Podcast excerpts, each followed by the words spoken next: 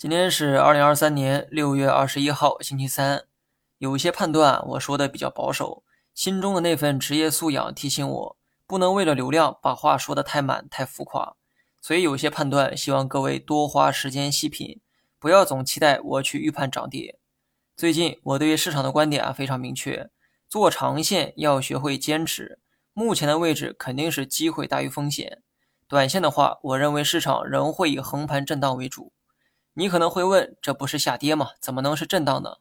目光只放在最近三天，你看到的当然是下跌；把目光放在过去三周，那么你看到的就是震荡。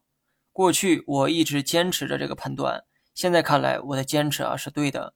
不怕判断错，就怕摇摆不定。长线投资者要学会坚持。当然了，每当我说这话的时候，很多人都会当成废话。老子都坚持这么久了，还要坚持多久啊？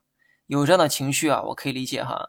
但说这话的人反倒是刚炒股没几年的新手，你说是不是很讽刺呢？